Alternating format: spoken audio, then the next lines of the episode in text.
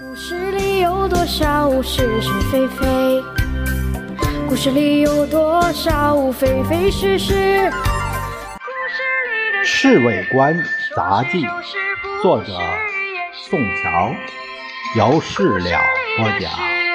说不是就不是，是也不是。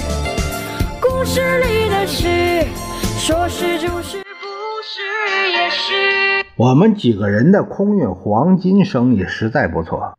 第一批的金条脱手之后，每个人都赚了一千两百美金啊！一共才几天呢，拿到了百分之一百二十的利润，这生意真做得过。小张和老杨都主张连本带利放进去再做，我也赞成。老李却只愿意仍然参加一千美金的股份，这回赚的一千二百美金他就钻进口袋里去了。老李胆子太小。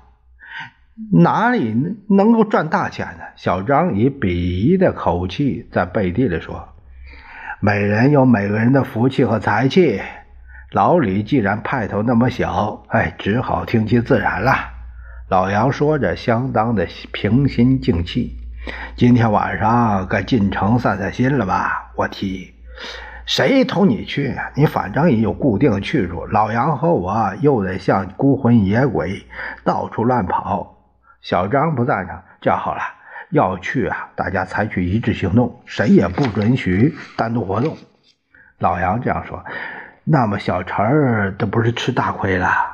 小张嘻嘻地说：“我有个办法，叫小陈那位负责替我们介绍两位小姐，我们就给小陈充分的行动自由。”哎呀，小陈儿不见得有这胆量吧？老杨摇摇头，他在那位面前什么话都不敢说。他们两个人一哼一哈，就想搭鸭子上架，让我不开口也不行。我小陈儿不是不讲义气的人，反正我一定找他替你们两个想办法，办得到办不到那是他事儿。那么你现在打电话，免得临时推诿。小张紧接一步，我在电话上把他们的要求告诉十七姨太之后，他积极的直笑。好吧，我们今天晚上到哪里见面啊？哎，霞雨楼，县庙街的霞雨楼，菜又好，地方又好。老杨在一旁轻轻说：“我按照他说的告诉了十七姨太，他表示赞成。”挂上电话后，老杨向我伸出大拇指：“顶好啊，小张，你这小子够朋友。”小张更是乐得那嘴都闭不上了，他拼命的拍我肩膀：“小张，你别乐。”老杨冲他说：“今天晚上是你和我两个的东道，闲话一句。”摇头晃脑：“请客小事儿交通工具谁想办法？”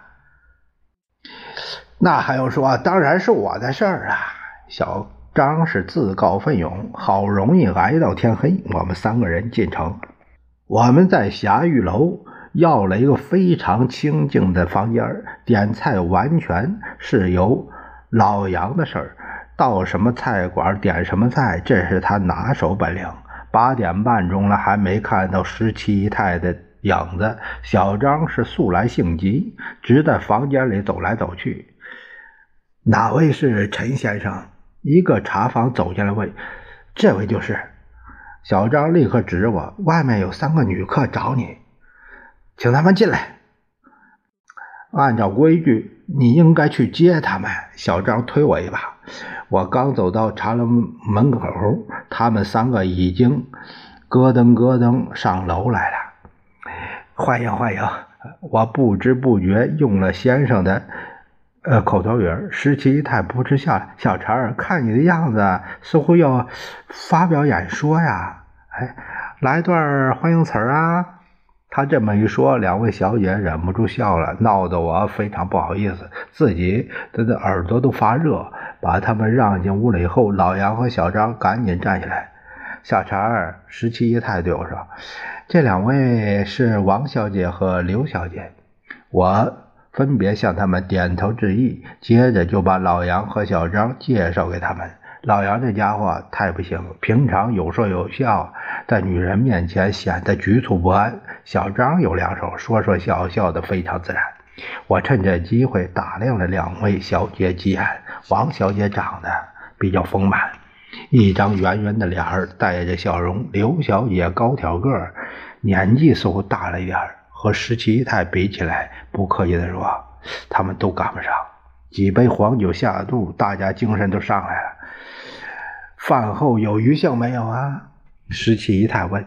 上国际舞厅怎么样？听说他们乐队不错，从前在上海也数得二三流啊。小张连忙凑趣儿，恐怕太晚了吧？现在都快十点了。刘小姐完全是装腔的意思。国际十二点半才打烊，起码晚两个钟头。老杨笑着说：“他是怕回家太晚。”王小姐说：“既然出来玩，玩个痛快。”十七姨太打圆场，于是我们上了国际舞厅，跳了几个舞后，大家更随便了。看样子老杨、鼠疫、刘小姐、小张和王小姐谈得非常投机。我们一直玩到舞厅打烊，十七姨太就对老杨和小张说：“你们两位男士分送这两位小姐回家，我和小陈儿不陪了。”他这么一示意，谁的心里都明白。故事里的事，说不是就不是，是也。